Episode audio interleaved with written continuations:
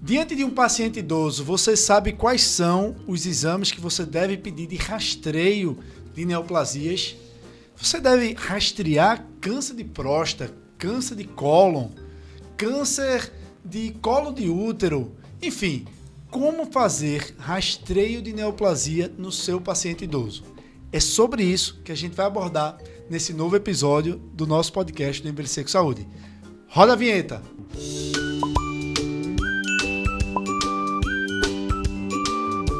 E aí, pessoal, sejam muito bem-vindos a mais um episódio do nosso podcast Envelhecer com Saúde, Jericles. Dessa vez, como eu disse antes da vinheta, a gente vai falar sobre rastreio oncológico no paciente idoso. Então a gente vai discutir muita coisa aqui hoje. E foi muito pedido esse podcast, viu? Muitas mensagens do pessoal sempre querendo que a gente comente sobre isso, porque é um tema quente em geriatria, né? E aí, não, nós hoje não temos convidados, tá? Definitivamente nós não, não temos não convidados, temos. porque Mary não pode ser chamada de convidada. Mary é talvez uh, a que tal, tirando eu, Rafa e Fig, mas teve por aqui. Mary, você. Que bom. Ó concurso. Ó concurso, tá?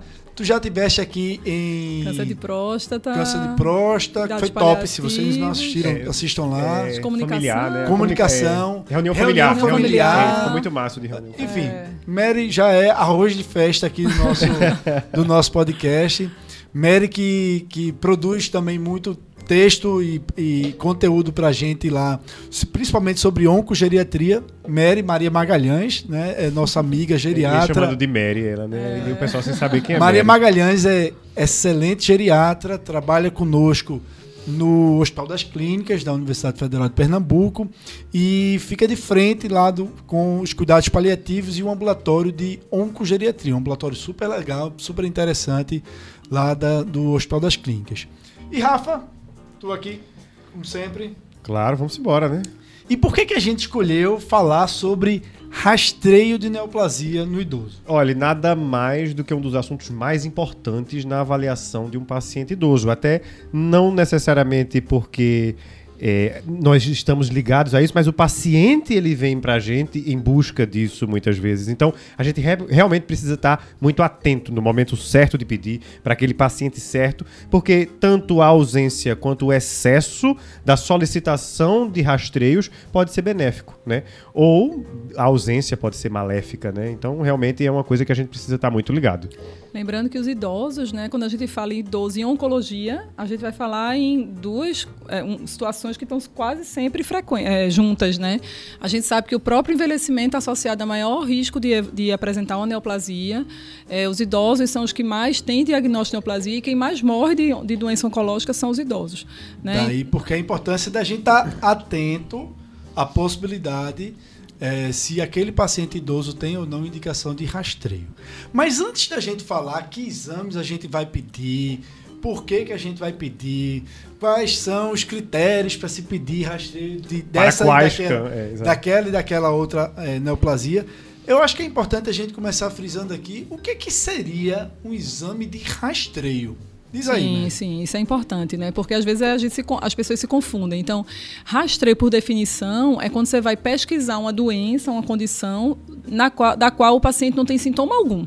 Né? Então, assim, a gente estava até conversando antes, então, um paciente idoso, um homem, que chega no seu consultório com é, sintomas é, de obstrução urinária ou, enfim, sintomas urinários, você, a partir do momento que você pensar em solicitar um PSA, uma investigação para a doença possivelmente prostática dele, você não vai estar fazendo um rastreio de câncer de próstata, vai estar investigando um sintoma. Vai fazendo uma investigação. Investigação de é, um sintoma, é, é diferente. Né? Perfeito. É aquela idosa que chega com uma alteração do hábito intestinal, com anemia ferropriva. Opa, será que isso é uma neoplasia de cólon?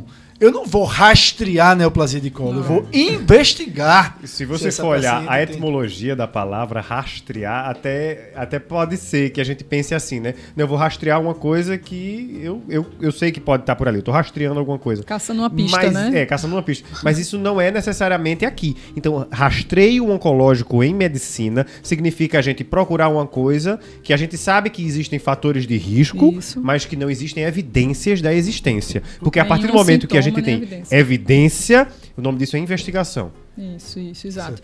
E aí, e aí, só completando isso, né? É, como, assim, e por que que se fala em rastreio, principalmente oncológico, em, é, oncológico, principalmente em idoso? Porque, como eu falei antes, quanto mais a gente envelhece, maior a chance de ter câncer.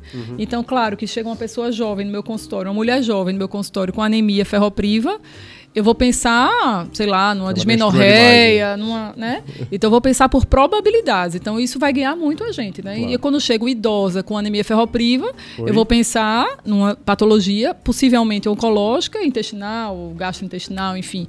Então assim, a gente vai por prevalência, por maior chance de ocorrência. Por isso que a gente vai indicar, né? Ou E um não. exame de rastreio, além dele ser é, realizado numa pessoa, como você bem disse aí, assintomática, ela tem por objetivo, ao se pedir um teste de rastreio, o objetivo da gente é identificar uma condição, seja ela qual for, mas a gente está falando aqui de rastreio oncológico, identificar um câncer numa fase inicial, passível de um tratamento, cujos resultados tenderão a ser melhores se detectado nessa fase inicial Do que numa do fase que mais se for tardia. detectado, se for flagrado, diagnosticado numa fase mais tardia. Né? Exato. Há uma possibilidade, inclusive, de tratamento curativo. Isso. Então, esse é o objetivo de se pedir um teste de rastreio. É, Né? isso, é, isso é muito importante, porque às vezes acontece de chegar pessoas assim que dizem, sei lá, meu pai teve câncer de pâncreas, por exemplo, né? Ah, doutor, o que é que eu posso fazer para ou assim, um- que é outra dúvida, né? Prevenir, entre aspas, ou descobrir um câncer numa fase que possa ser curativa, né? E aí eu digo, olha, veja, pâncreas, infelizmente, não existe esse benefício comprovado, né? Justo por vários motivos. Um deles é que não existe um tratamento que você diz, assim, as- claro que existem vários tratamentos, mas assim, não existe um impacto tão grande no diagnóstico mais precoce e também o- a prevalência Uma da doença não é tão grande. É. Então, assim, existem, a gente vai ter que pesar o risco do tratamento, o risco do, do rastreio, da investigação e o possível benefício que esse paciente vai ter de descobrir a doença numa fase precoce, né?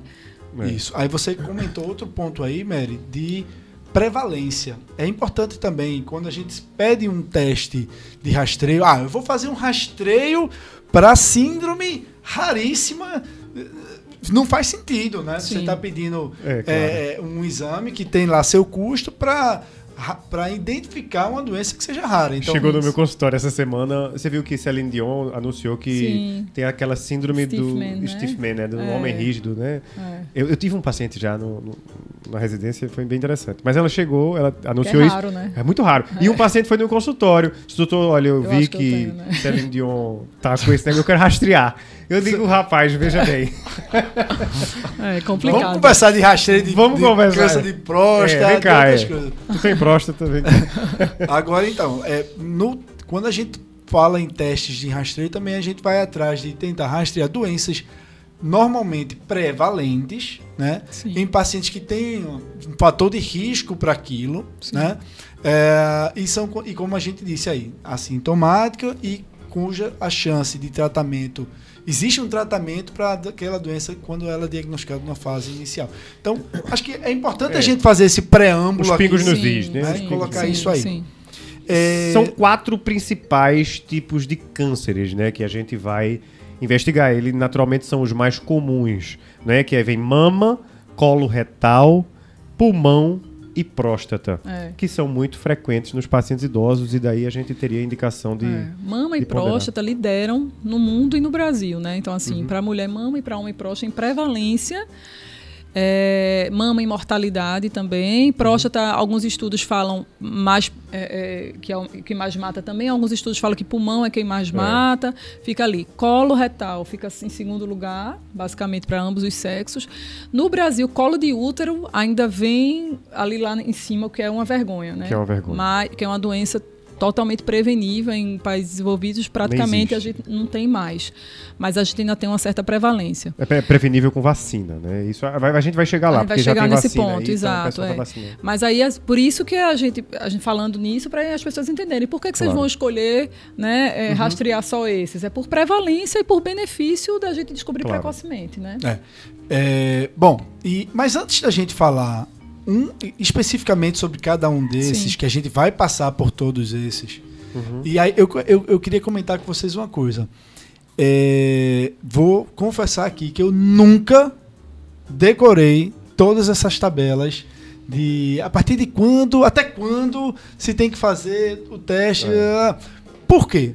Lógico, eu já li, já noção, reli né? várias É. vezes, eu tenho uma noção. Eu consulto com muita frequência, então se tem uma coisa que tem, eu sei que tem uma tabelinha que É ali. eu tenho ali, que eu abro e eu consulto, eu não gasto energia tentando decorar os- as filigramas. Eu coloquei né? ela no meu modelo de. de- na, minha, na minha AGA, eu coloquei ela no meu modelozinho. Aí eu sempre eu vejo. Aí eu, olha, essa paciente tem indicação. Não, não tem. Aí eu pulo. Mas por que, que eu não tenho também essa ansiedade toda de decorar? Eu quero me justificar aqui. Porque, como a gente vai ver, muito da decisão de se pedir ou não um teste de rastreio, ela tem que ser individualizada para aquele paciente que está ali na nossa Total, frente. total. né? Sim. Porque como a gente vai ver mais adiante aí, pra- quando a gente for falar de próstata, muitos colocam lá um ponto de corte. Ah, A partir de 70 anos, dificilmente você vai pedir Uhum. um, te- um PSA para um, pra um homem. Uhum. Eu quero que alguém aqui atire a primeira pedra. Quem nunca pediu um PSA para um senhor idoso de seus 75 anos? Ó, eu vou lhe dizer, essa semana eu não pedi para um paciente de 74 anos que foi no meu consultório. Aí ele chegou para mim prontamente, eu tinha feito aquela listinha ali do, da, da rotina dele, e, e aí ele chegou e disse, doutor, olha, tá aqui, eu trouxe os exames que o senhor pediu, mas coloquei dois que o senhor não pediu. Eu foi, quais foram? Próstata, PSA e... O senhor acha que se esqueceu, O viu, senhor se esqueceu, eu paguei, né? Porque como o senhor não botou o plano não cobriu, eu paguei, mas tá aqui, viu, pro senhor. Disse, tá certo. Veja, o senhor não sabe, eu Ó. não queria que o senhor fizesse. Eita, esqueci! Ô, seu Desculpe. fulano, espere aí, daqui a duas semanas a gente vai lançar um podcast. Exato. Aí o senhor escuta esse podcast, tá certo? Eu sou, rapaz, ainda bem, né? Desculpa. Porque muito é, de quando a gente fala de rastreio oncológico no idoso, muito é, é necessário, assim como em muita coisa que a gente fala da geriatria, individualizar. Sim, né? sim. É, por quê? Porque é, uma coisa importantíssima quando a gente está falando de teste e rastreio de neoplasia no idoso é a gente avaliar ah, se aquele teste e rastreio ele vai ter um potencial de benefício para o paciente. Isso. Então, principalmente porque a gente tem que avaliar, por exemplo, a expectativa de vida do paciente, né? Aham. E o tempo de espera para benefício ao solicitar um determinado exame de rastreio. Isso, né? O que é que eu vou fazer com o resultado, né? Isso. Por E vai isso? ser bom eu saber? né? Esse exame vai lhe causar, causar mais risco para ele. Até o procedimento diagnóstico, às vezes, vai causar tanto risco que eh, talvez não custe, não, não vale a pena o benefício que a gente pode ter. Né? E o que é que eu vou fazer com o resultado? Por exemplo, numa colonoscopia, o risco do exame. E depois, se eu descobrir esse paciente vai conseguir se submeter ao tratamento que vai Exato, ser elegível. Exatamente. Ele vai ter status para ser elegível para um tratamento cirúrgico ou quimioterápico. Isso. Se né? não, E, e aquela coisa, o paciente ele vai viver a evolução da doença, a evolução natural da doença que eu estou pesquisando. Ela é Com as comorbidades maior, do tratamento, né? Ela é, ela dura mais tempo do que a expectativa de vida daquele paciente. Exato. Então, por exemplo, próstata, a gente sabe que a evolução de um câncer de próstata normalmente tende a ser mais lenta. Né? Então, daqui que um câncer de próstata inicial, que eu só flagrei se eu fizer um PSA, é, é, daqui que ele venha a causar sintomas, impacto na qualidade de vida e, e até mesmo morte para aquele paciente, vai durar ali uma quantidade de anos, já ali 10, 15 anos, e o meu paciente tem uma expectativa de vida curta, mais curta do que essa evolução por natural outras doenças que por ele outras tenha, né, doenças outras que ele tem, condições. ele tem outras comorbidades que implicam numa uma expectativa de vida mais reduzida, ele vai viver, ele não vai viver tempo suficiente para vir a se beneficiar daquele rastreio. Então, E ainda mais com o impacto psicológico, né? Então é uma coisa que a gente tem que considerar é a ansiedade do doente, da família, com aquele diagnóstico que na verdade não ia mudar nada na vida dele, né? Ele nem Isso. vai submeter ao tratamento que precisaria e nem vai viver para ter o benefício de um tratamento que ele talvez fosse fazer. Por isso que em alguns lugares a gente vê que ele diz assim, a gente só começa a falar em rastreio quando a gente tem uma expectativa de vida de pelo menos 10 anos, Sim. né? Você Para grande parte dos, dos cânceres, Você tem que ter uma expectativa de vida de pelo menos 10 anos para daí isso ser interessante É. rastrear. A maior parte dos consensos coloca muito é, esse critério de expectativa de vida de 10 anos para encerrar, né? Porque, assim, Aham. antigamente, né? Acho que quando a gente começou a, a estudar sobre isso, era muito, muito rígido, né? Isso. Quando você ia ler, era bem rígido, era, sei lá, 50 a 75 anos. Pronto, fez 75 anos, acabou-se. Pode ter uma saúde de ferro, não vai fazer mais nada. Né? Mas já de alguns anos para cá, a gente vem, tem visto isso nos consensos, né? Das diversas sociedades. Sempre o, o motivo para encerrar vai ser assim, considerar a expectativa de vida. E a gente aqui tem que pensar no motivo para iniciar também. Exato. Porque às vezes a gente pega principalmente SUS, né? Às vezes pacientes idosos jovens, né? Com Mas idade, que já mas que já tem uma, uma carga de É, doença, a de ela comorbidade ser imensa. uma coisa mais relativa, né? Então, é, de vez em quando eu brinco com o residente, eu digo, olha, essa paciente aqui de 70 anos, para ela não tem 70, ela, para mim ela tem 50, ela tá maravilhosa. Então, a- meu pensamento em termos de rastreio, de, de objetivos, de atingir meta de tratamento é totalmente diferente de uma pessoa que tem 70, mas que já está mais frágil, que já tem mais perdas. Sim. É, isso faz todo sentido porque é, é, a gente tem que. eu- a gente comenta sempre muito aqui para a gente evitar o overdiagnosis, né, o, o diagnóstico excessivo, que vai gerar um overtreatment muitas vezes, Sim. um tratamento excessivo, danoso, mas também evitar fazer o underdiagnosis, né, é, o subdiagnóstico e o subtratamento também. Porque aquela idosa que aquele idoso super funcional, robusto, fit, que Exato. tem mais saúde do que, do que, do que a gente. Uhum. E que por que, que ele completou 70 anos, ele não vai ser. é, vai ser é, excluído da possibilidade de se fazer um rastreio, um, que uma talvez ele, na fase precoce, né? de- de- ele tivesse benefício. Ah, ao mesmo tempo, aquele idoso que tem seus é, 68 anos, com muitas comorbidades, frágil, muito frágil, ser submetido a um, um exame de rastreio de uma colonoscopia, por exemplo. Sim, Pode sim. prejudicar ele muito mais do que ajudar, né? Então, Uma coisa acho que é importante que a gente pode frisar também é, por exemplo, as únicas neoplasias que a gente consegue, em tese, prevenir com o exame, hoje em dia, eu acho que é colo de útero, né, que é aí fugindo um pouco do idoso, né, a gente pode até pontuar Uhum. um pouco sobre isso mais na frente, porque você vai descobrir a doença pré-cancerígena, Uhum. tratar e evitar que a pessoa tenha câncer. E cólon, e colo retal, que você acha o pólipo ali pré- pré-cancerígeno também, né? Então, assim, o pólipo benigno, né? O adenoma com risco de evoluir para o adenocarcinoma. Então, são os únicos, né? O e é aí, a- o resto é precoce. diagnóstico precoce. Então, às vezes, também tem essa, essa confusão com Uhum. os pacientes, né? Ah, doutora, ah, eu queria prevenir meu câncer de mama. Vá fazer exercício físico, vá se alimentar bem, é o que a gente tem para hoje, né? Então, assim, é, é só importante, mas assim, ainda é importante a gente fazer o rastreio Câncer naquelas vai comer pessoas. tomate, né? Não tem tomate. Eu nem sei se isso Não, é é, não sei, acho que é conversa. tomate? É, diz que É, tomate. diz que tomate é bom pra acimenta o próstata. Ah, É. é, essa eu tô, tô aprendendo agora. Essa É, é, tipo, tu come teu É, tomate mas- não, viu? Mas eu nunca li, viu? Eu nunca li sobre Não, isso. Não sei não. se tem, tem respaldo, não. Mas faz que tem, eu vou procurar aqui. É, bom, então, dito isso, né, feito também essa- essas ressalvas aqui, vamos lá, vamos começar com é, talvez o mais polêmico, um dos mais polêmicos de todos, que seja próstata, né? É. E aí, a gente deve ou não deve solicitar A PSA para os nossos pacientes idosos? É, É, tá talvez a gente não fale nem a partir. A gente pode até citar a partir de quando, mas, é, mas o mais importante aqui quando a gente está falando de idoso é até quando, né? Até Exato. até quando? Eu acho que próstata é o que mais carrega é, discussão, porque inclusive na literatura, primeiro pela questão, duas coisas, uma, a prevalência é muito alta, mortalidade é alta também. Uhum. Então, a, a rigor, pensando nisso, teria indicação de rastrear, né?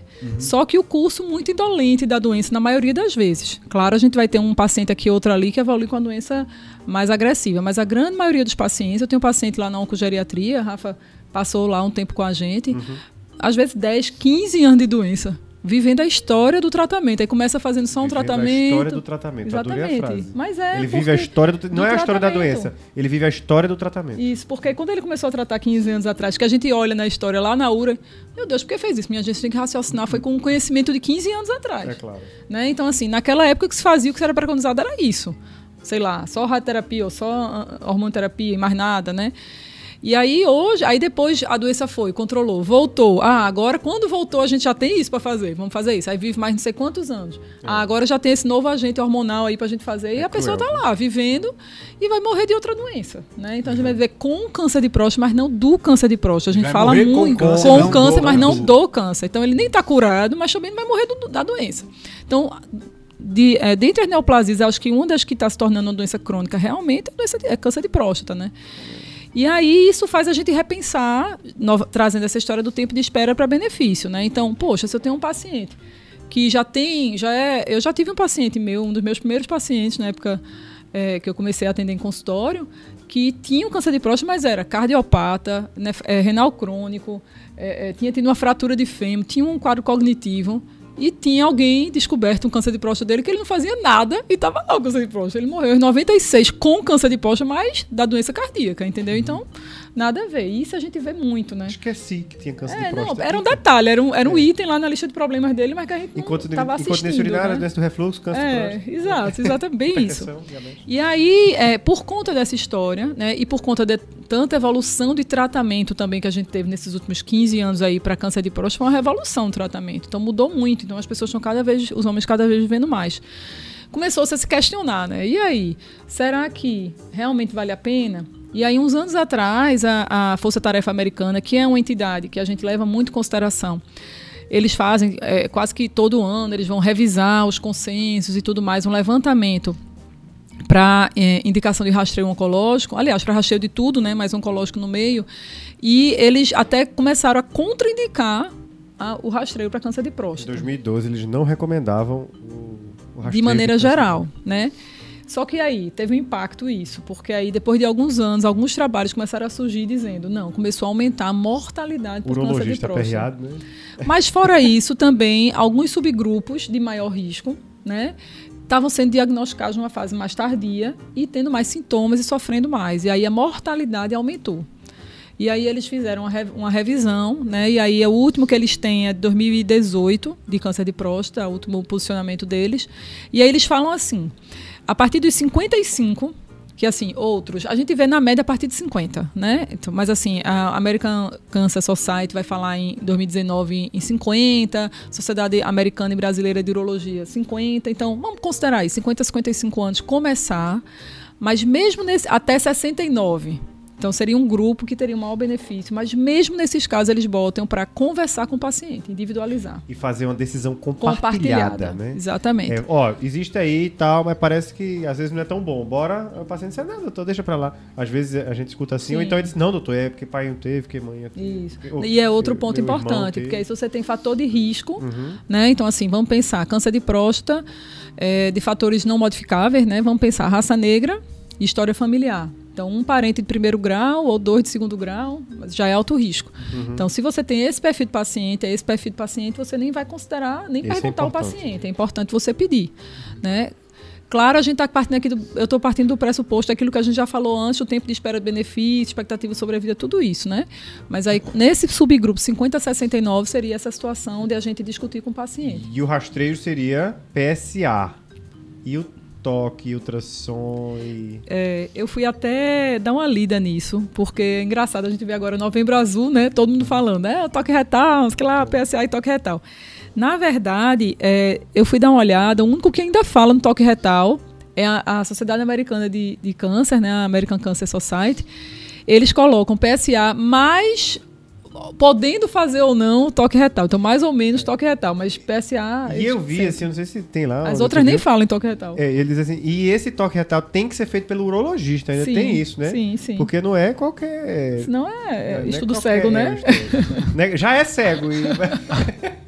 E aí... Não é difícil você saber dizer alguma coisa é, ali. Pelo menos tem que ser um cara que isso, né? né? Não, vai reconfirmar, vai é, confirmar esse achado com é, é, A Sociedade eu de Urologia. Era, mas é bom tu ver de novo. É, a Sociedade de Urologia sempre falam também, né? Para falar a verdade, eles sempre falam também no toque retal. Mas assim, a princípio o PSA. E lembrar que o PSA tem que ser primeiro, do, do toque retal depois, né? Sim. né? Porque senão não, você pode estimular a próstata eu, eu e o PSA aumentar. Eu adorei esse negócio. Eu não preciso aprender a fazer esse toque retal aí.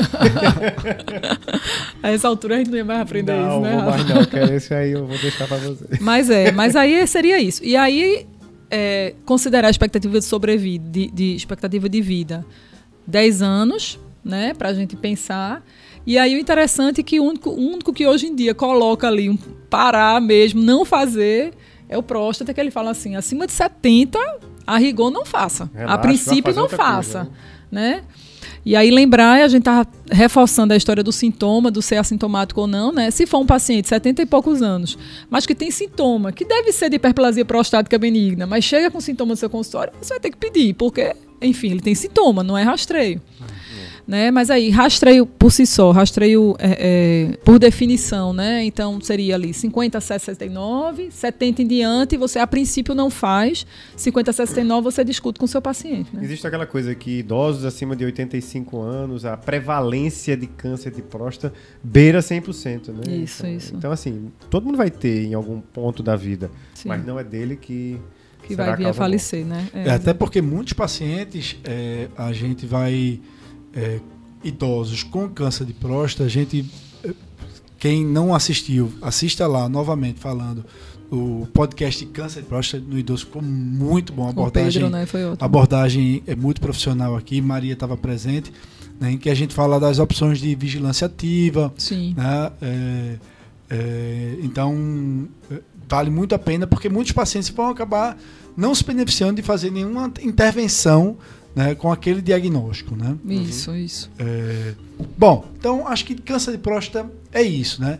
Via de regra, né, pa- para quase todas as entidades, chegou ali aos 70 anos, Para. não deve fazer PSA, mas eu confesso aqui, assumo que já pedi PSA para alguns idosos muito robustos.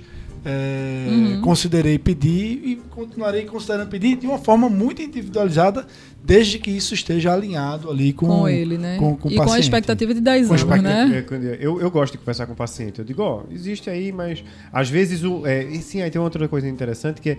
Até porque isso, né? Às vezes o tratamento ele é pior do que Sim. a própria doença. Então, o número necessário de tratamentos para salvar uma vida, o pessoal viu que às vezes quando você faz isso no câncer de próstata, é, você causa muito mais malefícios e efeitos colaterais de cirurgia e tal é, da- naquele paciente do que se você não tivesse tratado. Né? Isso, então você vai exato. ter é, disfunção sexual, incontinência urinária, para aquele paciente que não viria a morrer daquele câncer Sim. e termina. Sim, a solicitação do exame ela não é inócua. Não é inócuo. Porque ela não é inócua porque o, o exame em si pode.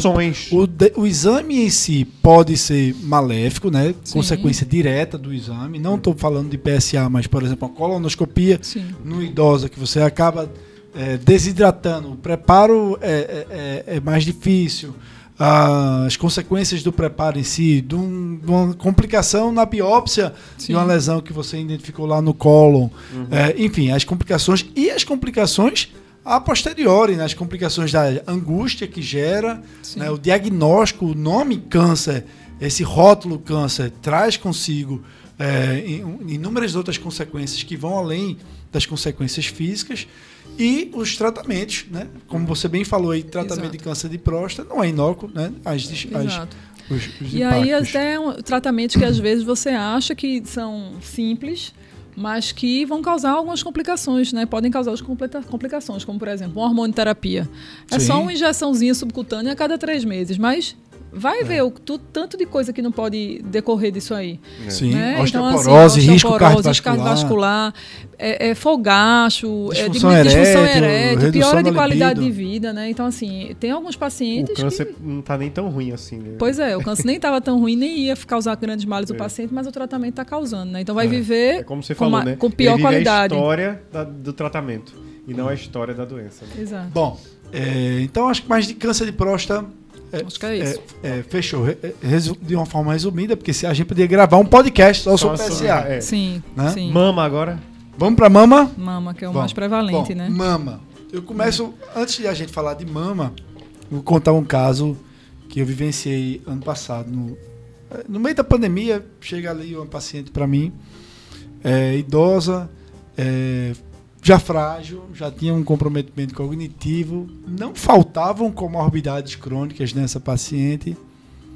E em meio a vários exames lá, dava uma mamografia que mostrava Qual a idade dela? Qual era 85 anos. Não fui eu que pedi, É, ela já veio lá com aquela pilha de exames Ultrassom tireoide. e é, ultrassom de tireoide, enfim. E tava lá um nódulo na mama, né? E a família angustiada com aquilo. E aí eu cá comigo pensei, né? Por que diabos foram pedir uma mamografia para essa paciente? Agora a bomba tá aqui chiando Pra tu resolver. para resolver, né? Então, é, mostrando para gente que é, a gente tem que ter é, uma, a gente tem que estar munido de racionalidade na hora de a gente pensar em pedir um exame de rastreio de neoplasia de mama Sim. para os nossos pacientes. Né? No final das contas, essa paciente a gente optou por deixar quieto, não vamos seguir adiante. É, mas a família era uma família grande, alguns inicialmente resistiram a essa conduta, mas queriam que fosse mais adiante, né? Então não acaba sendo sempre uma decisão é, difícil, uma, uma discussão difícil que demanda tempo, energia, né? Então por isso que para que eu não tivesse feito toda essa discussão, gerasse todo esse estresse na família, né? A gente precisava ter feito, a- era é necessário ter feito uma reflexão antes de pedir a mamografia, né? Então, Exato. mama, é, como é que a gente deve aí, Mary, pensar em rastrear, quando, como a gente rastreia a neoplasia É, de mama na quando, idosa? como, né? É, primeiro, assim, reforçar, né? Neoplasia de mama é mais prevalente entre as mulheres, é que mais mata também. É, a questão também de mama é parecido com próstata num, num sentido só, que é o sentido que a, o tratamento vem também se revolucionando, né? Então, assim, hoje em dia, mama é uma doença à parte, né? Então, assim, oncologista tem oncologista só trata mama, porque tem, são tantos subtipos e tipos de tratamento diferentes de, de acordo com, né? Então, assim, mas no geral, é, idosos com diagnóstico de assim que descobrem um, um câncer de mama, né? Então assim, a tendência é de ser de um, de um prognóstico menos ruim, vamos dizer assim. Então, dentro dos cânceres de mama, a, considera aquele, aqueles hormônios sensíveis, hormônios resistentes, assim, tem várias outras classificações imunistoquímicas que eu não vou entrar nesse detalhe, mas que o perfil das idosas, principalmente aquelas acima de 75, 80 anos, quando vem aparecer o câncer de mama nessa faixa, fa- faixa etária, são que a gente chama luminais A, que são os de melhor prognóstico. Geralmente são hormônios sensíveis, são neoplasias de crescimento mais lento, que dão metástase bem mais tardia- tardiamente. Então, isso é uma coisa para a gente ponderar também nessa indicação do rastreio, o quanto que esse rastreio vai modif- modificar a vida dela. Né? Claro que isso não é, um- não é sempre, né? é só uma tendência, né? uma prevalência. É, em relação no entanto, idosas mais jovens, então assim, a gente vê um pico de incidência de neoplasia de mama ali em torno dos 55 anos, vai até uns 70, mais ou menos. É meio que a, o pico da, da curva né, de prevalência. E aí depois começa a cair mais lentamente. É, nessas idosas mais jovens, e aí a gente vai considerar de novo tempo de espera para benefício, expectativa de sobrevida e pensar 10 anos, a gente vai ter um consenso quase entre todas as, as sociedades no mundo de fazer ali em torno dos. fica entre 40, né? Então, assim, na verdade, a Sociedade Brasileira, Frebrasgo, Sociedade Brasileira de, de Mastologia, do- dos médicos radiologistas, tudo, já falam em 40. A partir dos 40 anos já começar a fazer o rastreio. A, a Sociedade Americana fala 45, a, a Força Tarefa, a Força Tarefa já fala em 50. Então fica ali, entre 40 e 50, começar, certo? Independente de fator de risco. Não, isso para a mulher geral, né? Se a mulher tiver história na família, né, de, de parente de primeiro grau ou segundo grau, é, de câncer de mama ou ovário, né? Porque aí tem uma, uma questão genética que também tem relação. é, você pode começar antes. Então, assim, até aí no caso antes da é, cinco anos antes do diagnóstico da pessoa da sua família que teve, certo? Então, mais ou menos isso se fala. Em torno disso. É, mas geralmente se começa mais precocemente, certo? Então vai ficar ali entre 40 e 50 anos para você iniciar. E para a gente que é geriatra, né, quando a gente está falando que esse público ainda nem é idoso, né, seria mais né, antes, para a gente seria até quando, né? Então É. isso é que é o- a discussão que sempre levantou mais é, é, debate. Então, o Ministério da Saúde fala 69, mas é, é o único, o único, quando você vai ler, é o único lugar que fala em uma idade tão curta. A grande maioria fala ali 75, certo? E sempre é, dos últimos anos para cá, vem se falando muito em parar quando a expectativa de vida for menor que 10 anos. Então, assim, não tem idade certa para parar. Eu já pedi mamografia para paciente de 80. Já pedi. É. Extremamente ígida. Descobriu, tem uma paciente no consultório que a gente descobriu no rastreio inicial, fez um tratamento. Uma motomiazinha. Uma motomiazinha, nem não motomia, foi uma quadrante. Uhum. Mas fez só o quadrante, hormonoterapia está ótimo curada do câncer. Pois é. A... Então, assim, se você tem uma expectativa de sobrevida de 10 anos, você continua. Até você ter isso, você continua rastreando. Chega aquela é vozinha de 82 anos, dando estrelinha no corredor, forte, faz academia ela tá, tá bem na é. fita, né? Dá para E fazer. o rastreio é com mamografia, uhum. tá, gente? Então, óbvio, vai, as mulheres mais é jovens vai se beneficiar de fazer ultrassom junto, porque mama mais densa a gente vai, pode obscurecer, obscurecer alguns nódulos, né?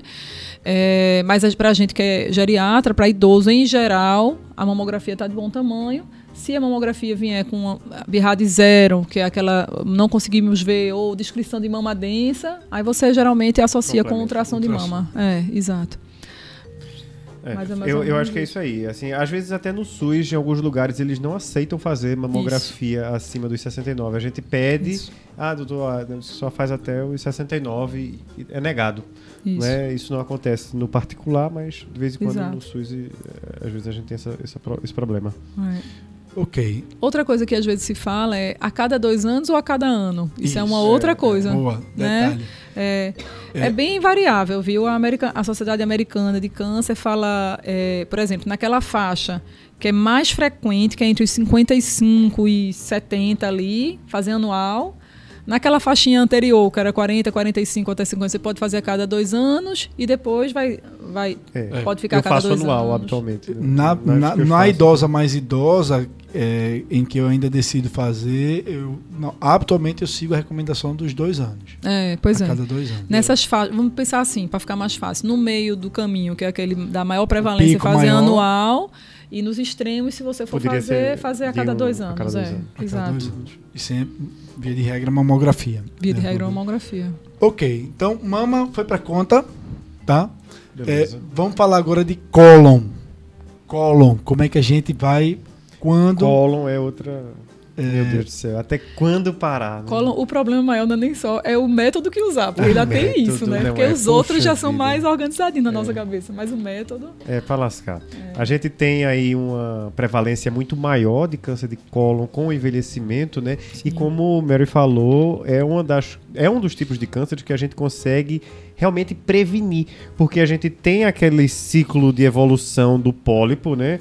O viloso, que tem um percentual mais alto de ser, é o vilão, né? Que tem um percentual Isso. mais alto de evoluir para realmente um, um câncer, né? E aí o túbulo viloso, o, o, o, o, tubular. o, tubular.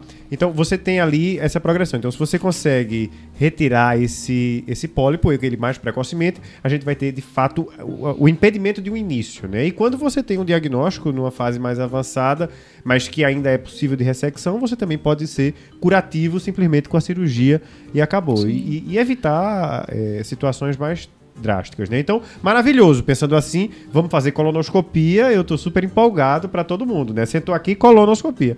Agora, o problema é que o, o, o, o exame é cruel, né? É. O preparo é cruel. Eu pedi para minha mãe. Aí ela, se você nunca mais me pega. Minha mãe é uma menina, minha mãe não tem nem 60 anos. Aí ela, tem nem 60 tem nem 60 ainda.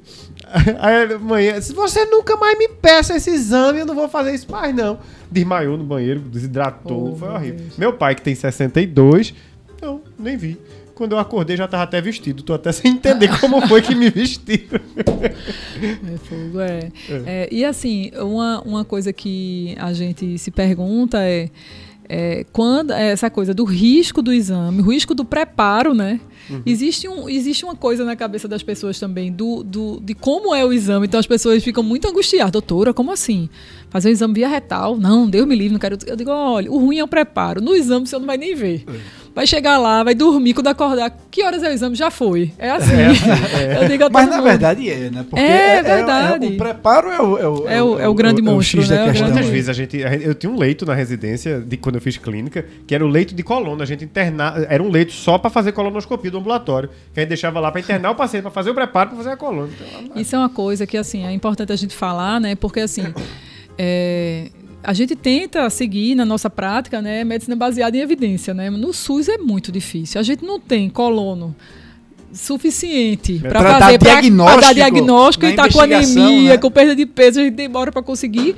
Às vezes dá uma dá uma medicina baseada você, na prática, É, né? baseado em você gastar entre aspas, né? Não é. gastar, mas assim, você priorizar um paciente que é rastreio, acaba que aquele ali vai ficar pro, vai ficar pro pro- fim da fila, não tem jeito, fila, né? É, um- é uma pena. Ele vai virar um diagnóstico. Vai virar um dar diagnóstico, investigação né? lá tá esperando. É. E aí, acho que entra muito nessa discussão que acho que a gente pode falar é, de, dos exames usados para o rastreio, né? Porque, inclusive, recentemente, até lá no HC também, é, eu tenho por hábito, pra, essa, principalmente no SUS, eu peço o exame de fezes, porque eu vou ficar pedindo colono quando não tem colono nem para as pessoas que têm sintoma, né? E aí é, gerou até uma discussão é, interna lá do pessoal, mas por quê? Eu digo, mas peraí, eu estou olhando o consenso. O consenso diz que eu estou autorizada a fazer. Que existe essa estratégia. Existe essa de pesquisa de estratégia. sangue oculto fecal né? anual. Anual. Agora, Agora, tem um método que... isso é, que eu ia dizer. É, porque Vai, tem... fala. Não, pode falar, fale. Não, e aí você, não é qualquer exame de fezes, né? Então isso é, uma coisa que é importante, né?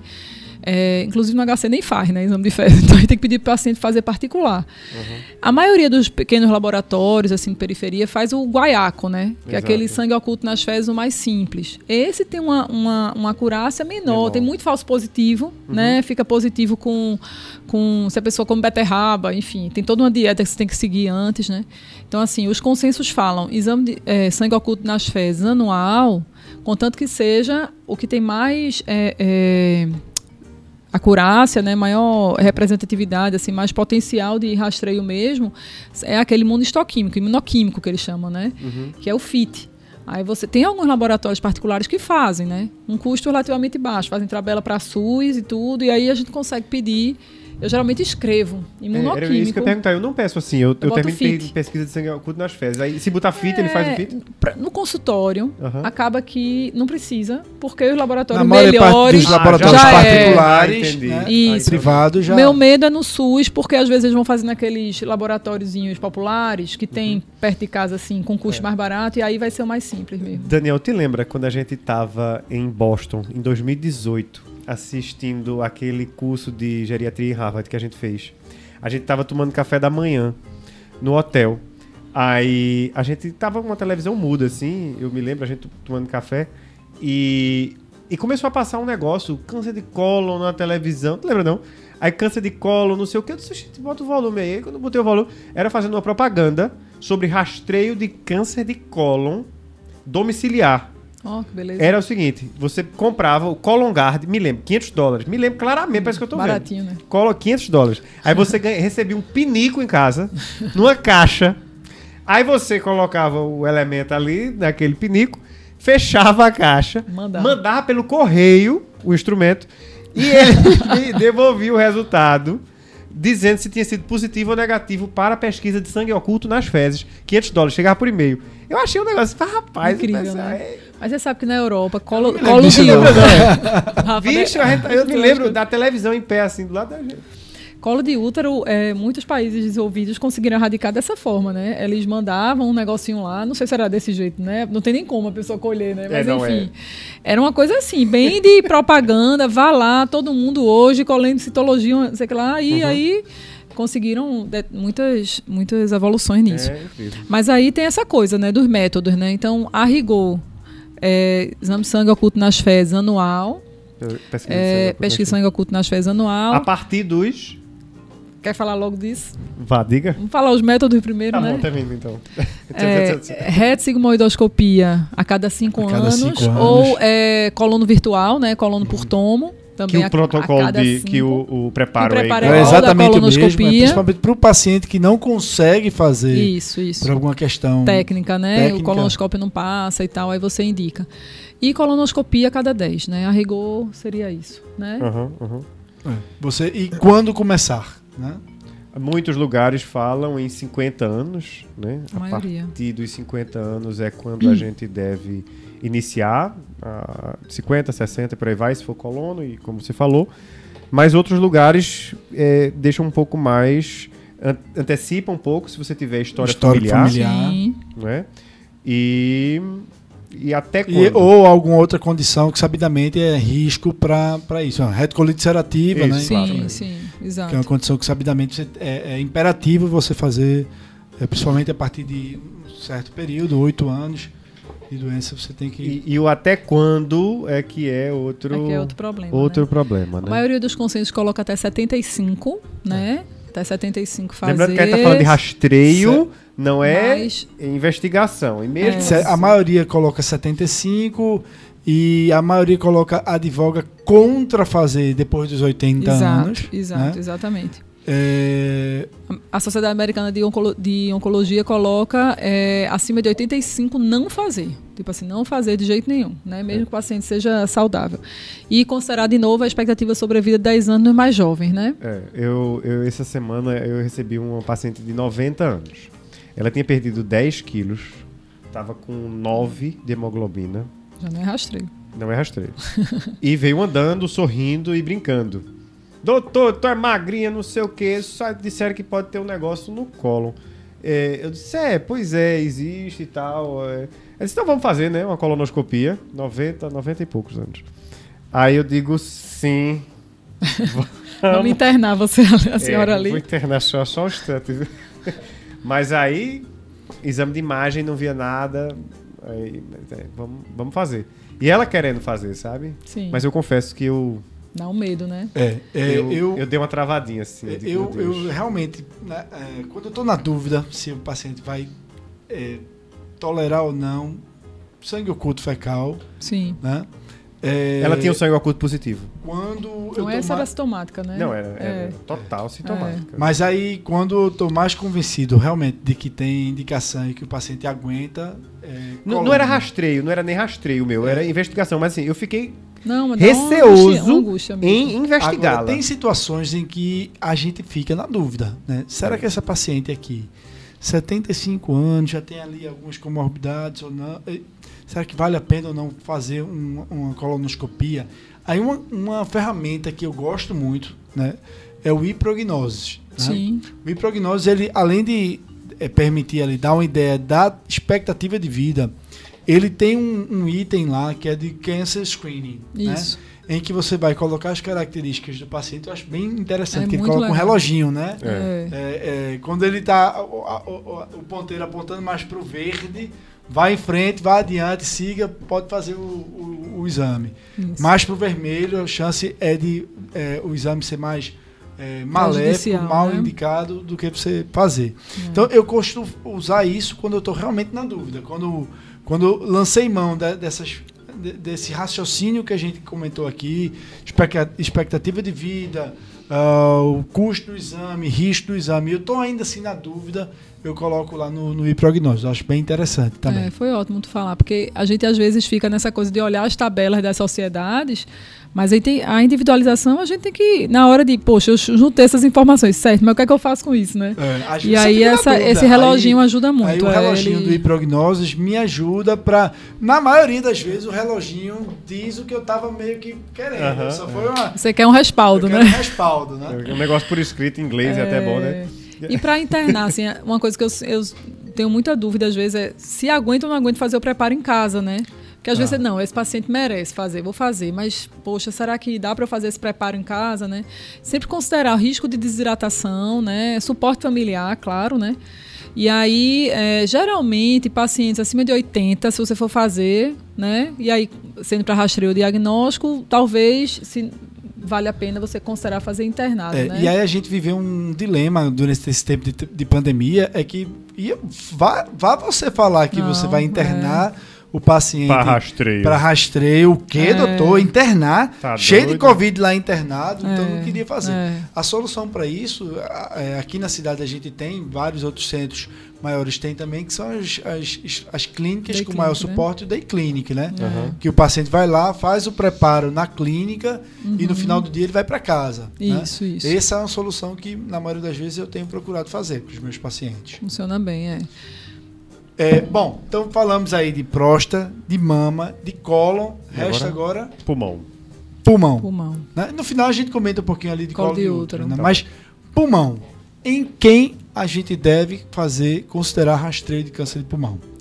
Certo. Pulmão, é, a prevalência não é tão alta, mas a mortalidade é, né? Então, assim, por isso uma, uma doença que vale a pena a gente considerar o rastreio. Existem consensos, assim, diretrizes bem organizadas em relação a isso. Geralmente, pacientes acima de 50, né? Anos e levar em consideração tabagismo. Então, assim, a princípio o paciente tem que ou ser fumante ou ter sido fumante, né? Senão a gente não vai é, nem pensar nisso. É, então, assim, acima de 50 tomografia helicoidal de baixa dose, que é uma coisa que eu não sei vocês, mas assim, eu peço, assim, eu, eu não, não, vejo fazer eu, não, em, em, laboratório particular, em clínica particular é mais fácil, né? E, e, a dose é baixa mesmo, tá? uhum, tá? É, uhum. Alguns colocam que equipara-se até a dose de radiação de uma radiografia de tórax. É com baixa dose. Você tem que você pedir. tem que escrever com baixa dose. Tomografia é. computadorizada é, de tórax sem contraste com baixa, com baixa dose, dose, de radiação. Sim, sim, sem contraste. É, eu, eu botava por hábito, sabe? Mas eu não sabia que era tão grande a diferença, não. É. é. E é porque é importante que seja, porque o rastreio é anual. É, e vem então na, imagina no, você na, fazendo lá, com né? baixa dose. É, porque é. a tomografia habitual, a dose de radiação gira em torno de até 4, equivale a 400 radiografias de tórax. É, é uma diferença Você tem que colocar ali baixa dose de radiação, até porque se você é, é, é for levar é, o pé da letra, elegeu aquele paciente para fazer um rastreio ao, ao, pé da letra, ele vai ter que fazer anual. Anual, é. Né? E aí o que vai ter que ser considerado é carga tabágica e se ele parou de fumar, há quanto tempo ele parou, né? Então, assim, carga tabágica é 30 maços ano, né? Uhum. Acho que é isso. Não, desculpa. É. Era 30 maços é, oh, desculpa, agora. olha a minha fila também, tá no meu coração oh, ainda, Não, eu tinha decorado a vida toda que era 30 maços anos e 15 anos, que era não, 15 dividido por 2. É, pra mim tá assim, meu coração A metade é de 30, 15 anos pouco, que parou. É. Mas agora há pouco, é, vou dizer a vocês, 2021, ano passado, Foi. mudou pra 20 maços anos. Exato. E o 15 anos sem fumar continua, continua 15. Então é 20 em 15 agora. É no meu coração ainda é 30. eu falei tá o, o, A gente, inclusive, fez um post sobre rastreio de neoplasia. Quando mudou, né? Quando saiu. Foi. É, Mas aí é isso. Então, quem fuma 20 maços ano, para quem não está familiarizado, então assim, é 20 cigarros por dia por um ano ou um cigarro por. Desculpa. um, não, maço, um maço, um por, maço dia, por dia por 20, 20 anos. Isso, é, Você 20 multiplica o número de. Lembra que o maço não são 10 carteiras, não. São um 20. maço é uma carteirinha só. É, um maço é 20 cigarros. 20 né? cigarros. É. Porque às vezes tem gente que achava, já chegou no, no ambulatório assim. Ah, um maço, aquele pacote que vem ah, com. Um pacotão, é, um pacotão, não. o maço é uma carteirinha, né? Com 20 cigarros. Então, assim, 20 cigarros por dia, um maço. Uhum. Né? Durante 20 anos, 20 maços anos. 20 maços anos. É, é Ou então, por exemplo, 10 anos, dois maços por dia. Isso exato, dá 20 exato, maços anos. Exato. É. A gente, quando chega pra gente idoso, já é 40, 50 maços anos. É, porque ninguém começa a fumar aos 40, aos 50. Não, começa, começa a fumar, porque acendia pro pai.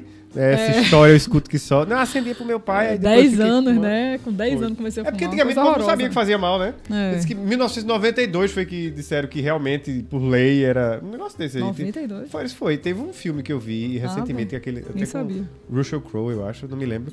Que ele falava no filme que a, a indústria é, de, de tabaco é muito forte. Não, eu criança, rica, eu né? me lembro é, propaganda de, de cigarro no intervalo da novela. Sim, claro. Né? E assim, o pessoal. Se o cara fumava, do Malboro morreu de câncer, não foi? É, exato. É, e, o cara, e o pessoal do cigarro era o cowboy, era o cara. Era todo mundo bem saudável, né? Assim, andando de cavalo, pessoal é, bem Modelos feliz, bonitos, saudáveis. É. Não, é, oxe, eu me lembro, é, a, a, uma chefona nossa aqui da UTI que fumava Sim. dentro do quarto da UTI saía da, do, da UTI, né? Ia pro quarto, fumava lá, conversando e tal, esperando. Isso em 1960, 70, sei lá. O pessoal fumava dentro do quarto da UTI. Imagina só. Imagina, que loucura. Porque era normal, todo mundo. É. Se você não fumar, era até deselegante, né? É, exato. Então, meio que isso, né? Então, levar em consideração tabagismo, carga tabágica, né? Se fuma e se parou, 15 anos aí que parou, ainda está fazendo efeito o, o dano. E ainda está, é. E, e se passou de 15 anos, aí já... Em tese, você já em pode tese, já não, deixar faz, de, né? de, É, de e o rastreio também é anual. Também é anual. É, que faz... o, que vai, o que vai mudar depois, que aí é outra coisa, é, por exemplo, se você tem um nódulo pulmonar, aí vai ter aquelas características do nódulo e Sim. quando é que você tem que ficar fazendo e quanto, quanto tempo, que aí é outro capítulo, né? É. Aí a gente sempre tem que. Também é difícil a gente decorar. Eu não. Tem, tem uma calculadorazinha no UpToDate, vocês já viram? Não, tem uma tabelinha lá. Tem uma tabela e tem a calculadora. Tem, uma calcula... é, tem uma calculadorazinha no UpToDate, você entra lá, aí você coloca as características e no final ele diz tantos por cento, probabilidade, sei o que e ah, tal. É. Bem legal. E o de cólon também, voltando um pouco atrás em cólon. A de cólon é a tabelinha, Também, é. tem uma A tabelinha. tabela lá do para pólipo, quantos né? pólipos, o Isso, tipo o de tipo, pólipo, o tamanho do pólipo. aí você vai fazer, qual, repetir com tantos de, de anos, quanto essa daí é tempo você vai repetir. decorar. Mas a- decorar. Toda vez eu É, olho. E várias pessoas chegam em cólon, sabe? Eu, doutor fulano disse que eu tenho que repetir colonoscopia Todo ano. ah, todo ano. É. Ah, eu já vi isso, já vi. Não existe E essa história de repetir colonoscopia. Você só repete colonoscopia anualmente, uma indicação. Aquele paciente que tem retocolite ulcerativa, que tem ali uma pancolite com mais de 8 anos de doença, esse Sim, tem que fazer sim, rastreio sim. anual. Uhum. Do contrário, É única, é. é, é, no máximo, é, é de 3 Eu acho que o intervalo anos. mínimo que bota lá é três anos, É. né? Mas é muito comum chegar. Essa semana chegou, semana passada também. Doutor, eu fiz, todo ano meu, meu, sei lá, cirurgião, meu médico pede, meu clínico pede pra eu fazer É, não colonoscopia. precisa, não Meu precisa. Deus do céu, é. né?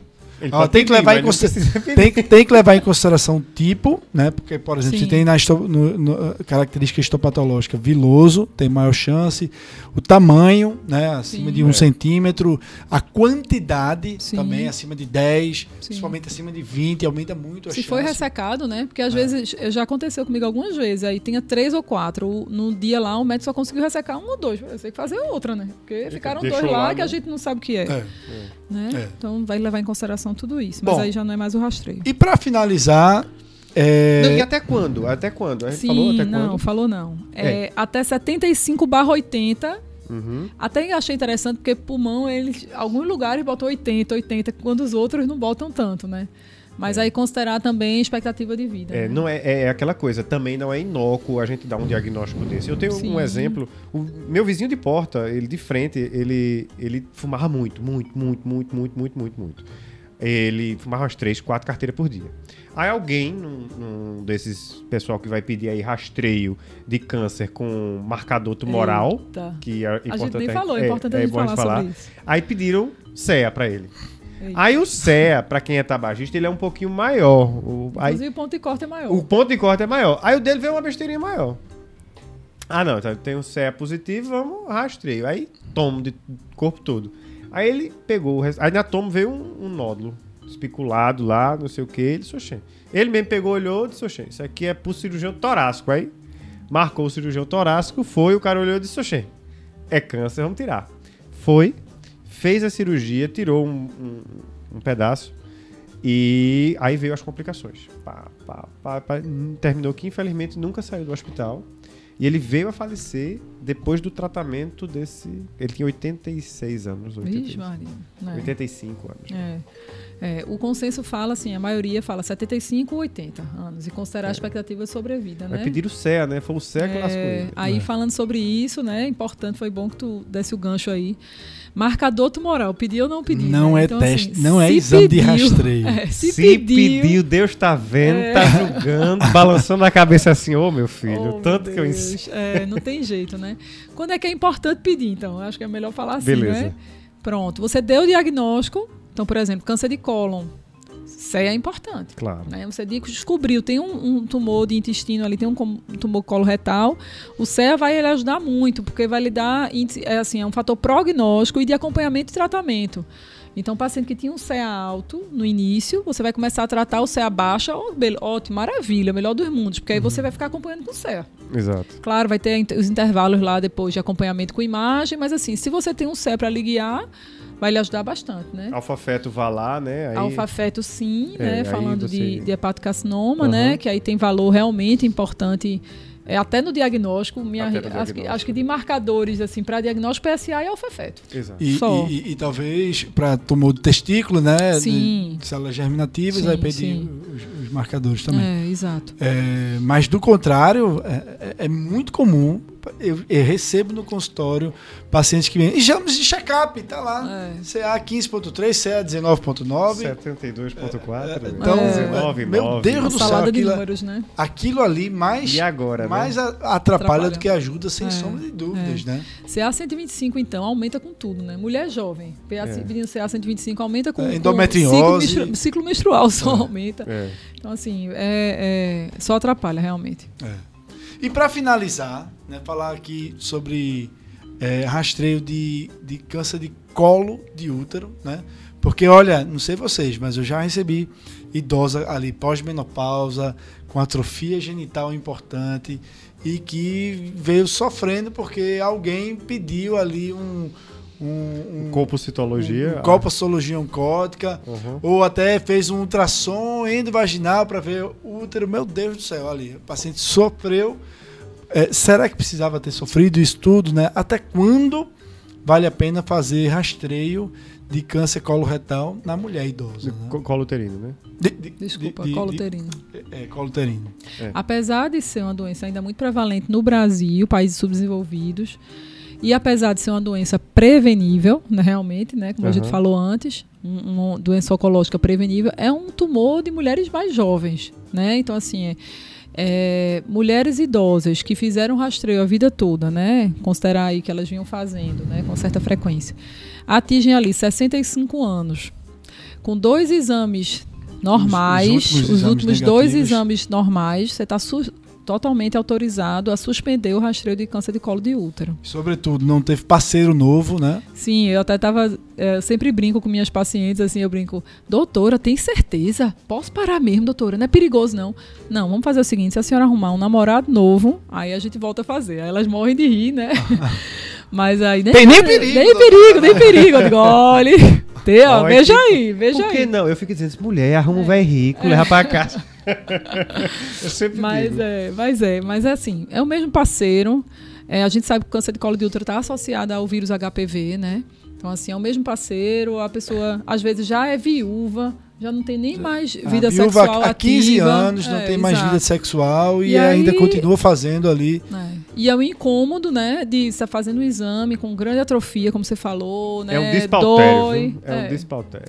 Muitas vezes o exame nem é, é, é, a citologia mesmo, ela nem é eficaz, porque assim não consegue ver a, a zona de transformação, né? O colo já está ali todo puxadinho, todo atrofiado. Então nem é um exame que tem um, um, um um resultado assim bom, né? É um exame uhum, que dá um para ser tão bem né? feito, um rendimento bom e a paciente está submetendo a um, a E se a gente entendesse ali. que aquela pessoa ela tem vida sexual ativa, até que idade é razoável se fazer?